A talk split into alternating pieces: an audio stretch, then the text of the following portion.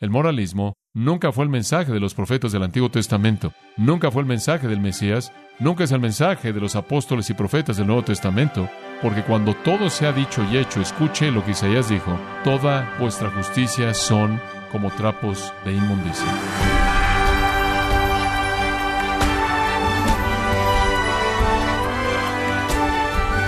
Gracias por acompañarnos en su programa Gracias a vosotros con el pastor John MacArthur. Muchas personas tratan de moralizar a la sociedad para que hagan lo correcto externamente, oponiéndose al aborto, defienden la santidad del matrimonio y no quieren cosmovisiones peligrosas en las escuelas, y eso está correcto. Pero ¿cuál es la mejor manera de cambiar a la sociedad? ¿Cómo quiere Dios que su iglesia impacte a una nación que se encuentra en decadencia? John MacArthur contestará estas preguntas conforme continúa con la serie titulada ¿Puede Dios bendecir Estados Unidos? Aquí en gracia a vosotros. Hay un llamado a que los cristianos se involucren en llamar a nuestra nación a un nivel más elevado de moralidad, en involucrarnos con toda nuestra energía y con todos nuestros recursos, todo nuestro tiempo y dinero, en un esfuerzo político mediante los medios masivos de comunicación, mediante grupos de presión, para cambiar la moralidad de nuestro país. Muchos cristianos se están involucrando en este esfuerzo. No estoy en contra de esas personas que odian la maldad y la impiedad. Yo estoy entre ellos. No tiene que ver con eso. Tiene que ver con la solución. Acabo de comenzar a pensar y hablar con algunas de las personas con las que trabajo acerca de algunos de estos asuntos y escribí algunos de los peligros de este esfuerzo de moralidad cultural. La moralidad cultural, en primer lugar, no es nuestra comisión. Acabamos de leer 2 Corintios 5, 17 al 20, el cual es nuestra comisión. Podemos añadir Mateo 28, 19 y 20, o algunos de los otros pasajes de la Gran Comisión, ir por todo el mundo y predicar el Evangelio. En segundo lugar, desperdicia cantidades inmensas de recursos preciados, tiempo, dinero, energía humana. Los desperdicia. No importa si usted se va al infierno como una prostituta o como un policía. Solo importa que usted se va al infierno. Todo este esfuerzo por limpiar Estados Unidos, ¿podrá el leopardo cambiar sus manchas? ¿Puede el etíope cambiar su piel? Así lo dice el profeta. ¿Puede usted convertirse en algo diferente de lo que usted es? Simplemente es un desperdicio de recursos.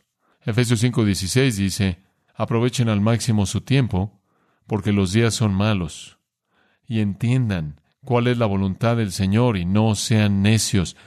Y quiero decirle, yo sé cuál es la voluntad del Señor porque está aquí presentada. Es predicar el mensaje de la reconciliación, es predicar el Evangelio. Esa es la voluntad del Señor. Y hacer algo más es ser necio, desperdiciar tiempo. En tercer lugar, este esfuerzo por buscar la moralidad cultural termina fracasando de manera inevitable. Termina fracasando de manera inevitable porque usted no lo puede hacer. Nadie puede ser verdaderamente justo y moral delante de Dios fuera de la transformación de su alma por el Espíritu Santo mediante el Evangelio. Engañoso es el corazón más que todas las cosas y perverso. Y si usted no cambia el corazón, lo único que hace es redirigir el pecado. En cuarto lugar, pasar todo su tiempo y energía y esfuerzo peleando por algún elemento de la sociedad humana no entiende el punto, no entiende la naturaleza del reino. ¿Quiere traer bendición a esta nación? Entonces predique el Evangelio. En quinto lugar, este esfuerzo coloca la responsabilidad en el hombre en lugar de Dios. Gente bien intencionada tratando de hacer lo imposible. Yo no tengo la capacidad de hacer que la gente sea moral. Yo no puedo hacer que este país sea moral. Simplemente es una batalla que no puedo ganar. Porque aquellos que están acostumbrados a hacer el mal, Jeremías 13:23 dice, no pueden hacer el bien. Número 6. Este esfuerzo por buscar la moralidad cultural crea moralidad sin teología. No me gusta nada sin teología porque no puedo entender nada fuera de la revelación de Dios en cualquier asunto. Mi entendimiento del mundo está totalmente sujeto a lo que las escrituras dicen. Si usted no conoce teología, usted está fuera de control. Número siete, no entiende este movimiento en la moralidad cultural. No entiende que la sal y la luz no son influencia moral, sino testimonio del Evangelio y el poder de una vida santa. Número ocho, la moralidad cultural es peligrosa porque no tiene modelo del Nuevo Testamento que seguir fuera de los fariseos. Entonces, si usted va a tratar de encontrar un patrón en el Nuevo Testamento para este esfuerzo, usted va a terminar con los fariseos. Ellos eran los morales. ¿Y sabe usted lo que Jesús dijo de ellos? Mateo 23, 15. Él dijo, cuando terminen de convertir a alguien a su moralidad, ustedes lo han hecho dos veces más que ustedes, un hijo del infierno. ¡Wow! ¡Wow! Entonces, si usted está buscando un modelo en el Nuevo Testamento para la moralidad cultural, usted va a terminar con los fariseos. Eran legalistas. No sé usted, no creo que yo me regocijaría en vivir en una sociedad dominada por los fariseos, dominada por los mandatos de los legalistas que creen que son buenos por sí mismos, que son crueles, sin misericordia, que colocan cargas pesadas sobre la gente, ¿verdad? Y no les ayudan a llevarlas, Jesús dijo. Jesús les dijo un día, mientras que tomaban piedras para apedrear a una mujer adúltera, el que esté libre de pecado, arroje la primera piedra. Las piedras comenzaron a caer. No creo que me gustaría vivir en ese tipo de ambiente. No hay modelo en el Nuevo Testamento para la acción política. Jesús no trató de derrocar la esclavitud, ni tampoco Pablo, ni tampoco ninguno en el Antiguo Testamento. Tanto Jesús como Pablo, no obstante, dijeron, si eres un esclavo, sé un buen esclavo, sé un esclavo fiel, sé un esclavo honesto, sirve a tu amo, bien, haz inversiones sabias, hazlo para el Señor y Dios te recompensará. Y si estás en una situación difícil, dura, conocerás su gracia. Número nueve.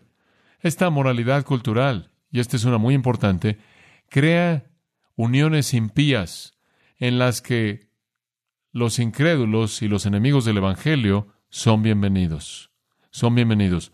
Usted puede encontrar a muchos no cristianos que van a estar de acuerdo con que deberíamos tener un país más moral, ¿verdad? Usted podría incluir a los musulmanes en eso. Ciertamente podría incluir a los mormones, hay mucho de eso. Involucrar a los católicos romanos. Usted puede involucrar a los judíos, aquellos que son ortodoxos, comprometidos con el Antiguo Testamento. Y entonces ahora usted tiene una alianza como el evangélicos y católicos juntos con el propósito de crear una moralidad cultural. Usted crea estas uniones impías y usted hace exactamente lo que 2 Corintios 6 dice que no haga. No os unáis en yugo desigual con los incrédulos. ¿Por qué comunión tiene la luz con las tinieblas? ¿Y qué acuerdo tiene Cristo con Satanás? Salid en medio de ellos y sepárense. Pero ¿qué sucede? Usted está tratando de alcanzar algo mediante el sistema legal o mediante el sistema de las cortes o mediante la presión política o mediante la intimidación de medios masivos de comunicación y para que su poder se incremente a un nivel en donde usted puede ejercer presión en la sociedad, usted abraza personas que están de acuerdo con usted en este tema. Usted se involucra con otras personas que son antiaborto, antihomosexual, anti-eutanasia, quienes están en contra de la pornografía y usted une a todos y va a alcanzar esto con estas personas y algo sucede de manera inmediata. Y es lo siguiente, que el Evangelio es oscurecido, porque si usted proclama el Evangelio en ese ambiente, usted va a hacer que explote su organización en la que usted pasó tanto tiempo y dinero en unir. El Evangelio entonces se volvería destructivo. Entonces eso lleva al número 10. Este esfuerzo por buscar la moralidad cultural lleva a una aceptación del inclusivismo. Y lo que quiero decir con eso es que comienza a estirar los límites del reino de Dios para abrazar a estas personas que no están en Cristo. Y hemos atravesado por eso, ¿no es cierto? En los últimos dos años, usted tiene a personas diciendo, oh, tú sabes, ciertamente van a haber judíos bien intencionados en el cielo, y van a haber personas en la iglesia católica en el cielo, y van a haber mormones en el cielo, van a haber algunas personas, y le he leído usted citas de todo mundo, desde Billy Graham, a lo largo de diferentes personas quien, como usted sabe, están diciendo, claro, hay gente que van a experimentar la misericordia más amplia. Esto es parte de la razón por la que escribí el pequeño libro ¿Por qué un único camino? Es tan importante. Pero si usted ha gastado todo su tiempo trabajando en esta moralidad cultural, usted ha entregado todo su dinero y usted ha incluido a todas estas personas para que usen el dinero y el poder para que usted alcance su objetivo, usted no puede meter el Evangelio porque el Evangelio va a deshacer todo lo que usted ha hecho. Tan pronto como usted le dice a estas personas, por cierto, vas camino al infierno, por cierto, realmente necesitamos tu dinero y queremos tu energía y queremos tu poder y tu influencia política, queremos esto y queremos aquello, pero también queremos que sepas que no estás en el reino de Dios. Tan pronto como dices eso, acabas de destruir tu organización. Entonces, no dices eso y eventualmente lo que haces es que simplemente te metes en esta idea inclusiva y eso encaja de manera maravillosa con el posmodernismo que dice que no existe algo tal como la verdad absoluta de cualquier manera y si hay verdad absoluta no podemos conocerla. Entonces, tu verdad es mi verdad, mi verdad es tu verdad. Crea estas alianzas morales en las que tú incluyes a gente que no cree en el Evangelio. Y Pablo dice, si conoces a alguien que te da otro Evangelio del Evangelio que les he dado, se anatema. Y él lo dice dos veces en Galatas 1. Usted no puede hacer eso en ese ambiente. Usted tiene que caminar por una línea fina, del contrario va a destruir su organización entera. No puede predicar el Evangelio. El Evangelio es oscurecido. Bueno, hay unas cuantas cosas más en qué pensar. Tengo tiempo para dos más. Número 11. Este esfuerzo por buscar la moralidad cultural se vuelve selectivo al escoger qué pecados atacar. Se vuelve muy selectivo en cuanto a los pecados que ataca. Yo no noto que realmente confrontan fuerte el orgullo. ¿Usted? No veo que se haga un esfuerzo fuerte que se realice en la derecha religiosa en contra del materialismo. No he visto un esfuerzo fuerte en contra inclusive del divorcio. De hecho, rara vez dicen algo en contra del adulterio. Realmente están en contra de la homosexualidad, eso es tan horrible y anormal. Realmente están en contra de la pedofilia, eso es anormal, horrendo. Están en contra de matar bebés, eso es seguro. ¿Quién se puede imaginar hacer eso? Están en contra de la inmundicia y la pornografía. Y hay cierta satisfacción en su moralidad. Por eso, y hay muchas cosas de las que no hablan. En un punto en Estados Unidos, el promotor más grande de la derecha religiosa, el vocero nacional, un político bien conocido, mientras que él estaba confrontando esto en Estados Unidos, estaba también involucrado con una mujer que no era su esposa. Es algo selectivo. Y permítame colocar el dedo en donde realmente necesita estar. No enfrente el peor pecado en el mundo. ¿Cuál es el mandamiento más grande? Amarás al Señor tu Dios con todo tu corazón, mente, alma y fuerzas. Por lo tanto, ¿cuál es el pecado más grande? Quebrantar ese mandamiento. ¿Cómo está usted? Ha cometido el pecado más grande. ¿Quiere hablar de moralidad? Hablemos de eso. ¿Quiere hablar del pecado? No seleccionamos los cinco que podemos atacar fácilmente porque usted sabe, no cometemos esos cinco. Hablemos del hecho de que usted ha quebrantado el mandamiento más grande, por lo tanto ha cometido el pecado más grande que cualquier ser humano puede cometer. Y ese es el pecado que lo envía a usted al infierno eterno. Usted no ha amado al Señor su Dios con todo su corazón, alma, mente y fuerzas. Y como R.C. Sproul en una ocasión dijo, y usted sabe que no ha guardado ese mandamiento en ningún momento en su vida durante cinco segundos. Usted no puede guardar ese mandamiento, es imposible. Bueno, hablemos de eso. Si usted quiere condenar la inmoralidad de Estados Unidos, entonces condenemos a la nación entera por no amar a Dios. Y ese no solo es el primero y más grande mandamiento, ese es el resumen de los mandamientos. Y el segundo mandamiento es amar a su prójimo como a usted mismo. Y usted no puede guardar ese durante cinco segundos. Entonces, si vamos a volvernos morales, entonces vayamos a donde necesitamos ir. Porque eso, escribió el apóstol Pablo, es el resumen de toda la ley. ¿Por qué tenemos que ser selectivos y escoger ciertos pecados? Si vamos a llamar a Estados Unidos a la moralidad, entonces confrontémoslos en donde necesitan ser confrontados y confrontemos nuestros propios corazones en donde necesitan ser confrontados y digamos que hemos quebrantado el primer y más grande mandamiento y hemos quebrantado el segundo y lo hacemos todo el tiempo y por lo tanto estamos todos condenados al infierno y en una necesidad desesperada de gracia perdón y salvación. Ese es el mensaje. Bueno, número 12. Este esfuerzo por buscar la moralidad cultural no entiende la naturaleza verdadera de la batalla espiritual. Hablan de esto como batalla espiritual. Esto es batalla espiritual. Esto no es batalla espiritual. No es batalla espiritual estar involucrado en esfuerzos humanos, políticamente, por cambiar leyes. ¿Qué es la batalla espiritual? Segunda de Corintios 10. La batalla espiritual es derribar toda ideología humana con la verdad de Dios. Eso es batalla espiritual. Y sacar a cautivos y llevarlos a la obediencia a Cristo. Sumisión a la verdad de Dios mediante la palabra de Dios. La guerra espiritual verdadera es simplemente esto. Usted tiene un mundo entero de personas que cree que está mal y su manera de pensar los condena. Piensan mal acerca de sí mismos, piensan mal acerca de Dios, piensan mal acerca de Cristo, si piensan en Él en algún punto, necesitan pensar de manera diferente, necesitan conocer la verdad, necesitan conocer el Evangelio, necesitan conocer la verdad acerca de sí mismos, la verdad acerca de Dios, la verdad acerca de Cristo, la verdad acerca de su obra, la verdad acerca de la salvación, la gracia, el perdón. Necesitan conocer esa verdad y ahí es cuando usted trae esa verdad a la persona y usted se involucra en la guerra con su mente para que usted pueda traer la verdad, para confrontar su manera de pensar equivocada. Esa es la guerra espiritual real es una batalla ideológica. Pero la guerra real es traer la verdad de Cristo a aquellos que están en el error.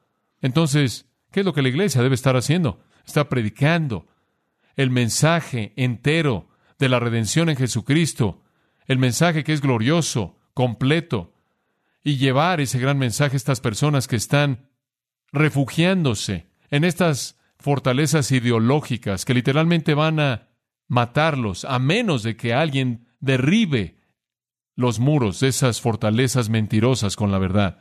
Esa es la guerra espiritual real.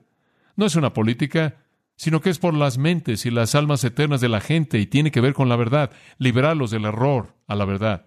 Esto es importante. Número 13. No creo que tengo demasiados sermones con tantos puntos. 13. Este asunto de moralidad cultural es peligroso porque hace de aquellos a quienes se nos manda amar, alcanzar de manera amorosa con el Evangelio, los convierte en el enemigo en lugar de que sean el campo misionero. ¿Se ha dado cuenta de eso? Los incrédulos, la gente inmoral, los que están en la pornografía y los homosexuales y los que están en el aborto.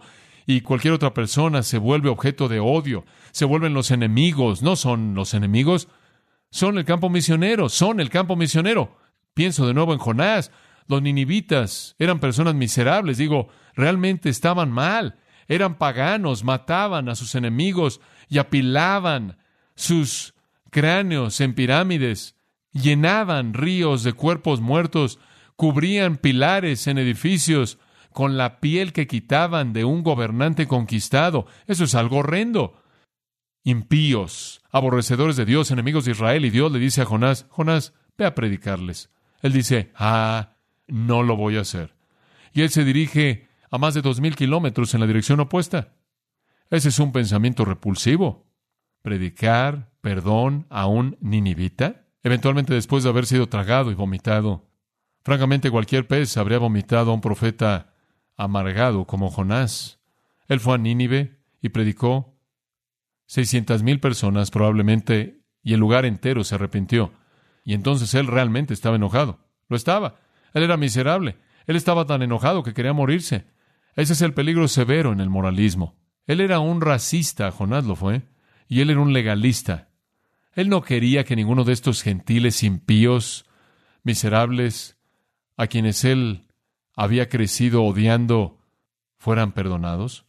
Siempre quiero asegurarme de que los pecadores en mi mundo sepan que yo los amo lo suficiente como para ofrecerles el perdón. Nunca quiero que piensen que yo los odio. Hay un odio santo del pecado y el pecador. Pero Jesús inclusive podía llorar por ellos y también nosotros debemos llorar por ellos. Bueno, dos más. Número 14. La moralidad cultural trae persecución y odio de cristianos por las razones equivocadas. Hombre, podría hablar de eso durante mucho tiempo. Claro, podría hablar casi de cualquier cosa por mucho tiempo, pero en particular de esto. Como usted sabe, los cristianos están siendo condenados en los medios masivos de comunicación, están siendo perseguidos por las razones equivocadas, no porque estamos predicando el Evangelio. Me acuerdo en una ocasión cuando Georgie Vince estuvo en este púlpito, estos eran los días cuando Rusia todavía estaba cerrada al cristianismo y Georgie Vince era uno de los líderes en la iglesia clandestina en Rusia y él salió y él vino aquí a nuestra iglesia y él habló y su hija fue su intérprete y yo le hice la pregunta, yo le dije, Georgie, ¿eres perseguido en Rusia? Eres perseguido por el régimen comunista. Y él estaba diciendo cómo eran perseguidos y estaban en la cárcel, eran matados y contando la historia entera. Y yo dije, ¿alguna vez protestas por este tipo de trato? ¿Alguna vez haces algo por traer esto a la gente? ¿Usas algún tipo de medio que normalmente en Estados Unidos usamos para elevar la conciencia de la gente, de la nación, por estas injusticias, etcétera? Y nunca olvidaré lo que él me dijo. Él dijo, ¿sabes una cosa? Él dijo, hemos determinado como iglesia que si vamos a sufrir, será siempre y únicamente porque hemos proclamado el Evangelio de Jesucristo. Y eso está bien. 1 Pedro 4:14 dice, si sois vituperados por el nombre de Cristo, sois bienaventurados. La gente que se llama a sí misma cristiana en la actualidad está siendo vituperada por el mundo, por sus posturas políticas y por su enemistad y hostilidad hacia la gente. ¿Quién es la gente a quien debemos alcanzar? Bueno, dos más. Esta moralidad cultural invierte el orden divino invierte el orden divino. Esto es, hace de la moralidad el poder para la salvación. La idea es que si podemos tener un Estados Unidos más moral, entonces más gente va a creer el Evangelio. Si podemos limpiar el país, va a dar una mayor oportunidad para el Evangelio. Y realmente eso es lo contrario del orden divino. La moralidad no es el poder para la salvación, la salvación es el poder para la moralidad, ¿verdad? Entonces, si queremos cambiar la nación, ¿En qué necesitamos estar trabajando? En el Evangelio. Y finalmente, este esfuerzo por buscar la moralidad cultural no entiende la ira de Dios. No entiende la ira de Dios. En Romanos 1 nos dice que cuando Dios esté enojado, airado contra una nación que se ha vuelto contra Él, cuando ellos, habiendo conocido a Dios, no le glorificaron como a Dios, ¿se acuerda de eso? Cuando Dios esté enojado en contra de una nación que ha tenido la verdad y le han dado la espalda a la verdad, dice tres veces, los entregó, los entregó, los entregó. Esa es una forma del juicio de Dios. Él los entregó a la inmoralidad sexual en primer lugar, Él los entregó a la homosexualidad en segundo lugar, Romanos 1, y después Él los entregó a una mente reprobada, inútil, torcida. Vemos nuestra nación, vemos cómo la inmoralidad sexual está por todos lados, vemos cómo la homosexualidad está por todos lados y vemos la mente reprobada por todos lados. Esto es evidencia de la ira de Dios. ¿Puedo yo, mediante mi esfuerzo político, revertir la ira de Dios? No sé lo que Dios está haciendo en el mundo, pero sé cuál es mi mandato. Mi mandato tiene que ver con el Evangelio y únicamente el Evangelio. Bueno, en resumen, el moralismo confunde y no entiende la prioridad para los cristianos en el mundo, representa de manera equivocada el mensaje divino de que el hombre, moral o inmoral, está condenado y debe ser salvo, y solo puede ser salvo mediante creer en el Evangelio. Y recuerda esto, fueron los judíos que eran muy morales, muy religiosos, que eran muy quisquillosos por guardar estándares justos, quienes se unieron con los romanos idólatras inmorales, desfilando sus pecados y juntos mataron a Cristo. Es gente muy moral la que está tratando de matarnos, volando aviones y chocándolos contra nuestros edificios. No sobreestime la moralidad. Por cierto, los morales y los inmorales combinados en matar a Jesús y en su muerte Él proveyó una salvación que ambos necesitaban desesperadamente. Entonces, ¿a qué somos llamados? Bueno, Pablo dijo esto. Romanos 1. Porque no me avergüenzo del Evangelio, porque es poder de Dios para salvación a todo aquel que cree, al judío primeramente y también al griego. No me avergüenzo del Evangelio. Ese es el poder de Dios para salvación. En conclusión, Digo, esto es admirable, promover la virtud, es admirable promover la conducta moral y la conducta ética. Inclusive es admirable promover la economía de mercado libre. Creo que es bíblico.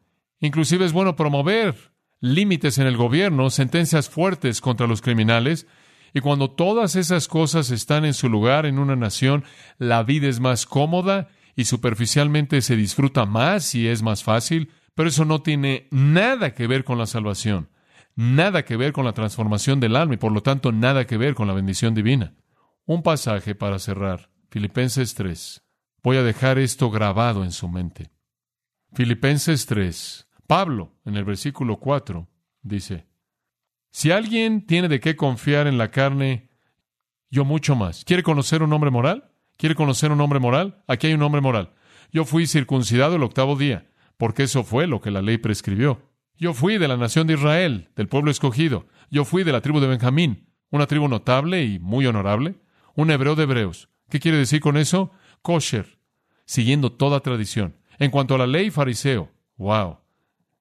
Minucioso en su obediencia. En cuanto a celo, fui perseguidor de la iglesia. Y después esto. En cuanto a la justicia, que es en cuanto a la ley, fui hallado, ¿qué? Irreprensible. Aquí está un ciudadano ideal. Ahora todo eso se oye bien, pero en el versículo 7 él dijo, pero cuantas cosas eran para mi ganancia, las he estimado como qué, como pérdida. ¿Sabe por qué? Eso estaba condenándolo. Su moralidad le dio la ilusión de que las cosas estaban bien con Dios. Entonces en el versículo 8 él dice, y ciertamente aún estimo todas las cosas como pérdida por la excelencia del conocimiento de Cristo Jesús mi Señor, por amor del cual lo he perdido todo y lo tengo por basura. La palabra es estiércol. Eso fue la moralidad. Estiércol comparado con Cristo.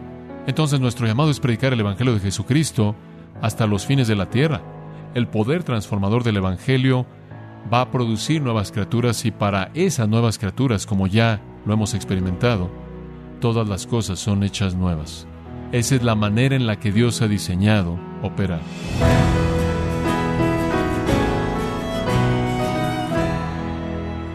John MacArthur nos ha enseñado que querer cambiar una nación desde el enfoque moralista es confundir los síntomas del problema con la enfermedad y que la raíz está en la pecaminosidad del hombre.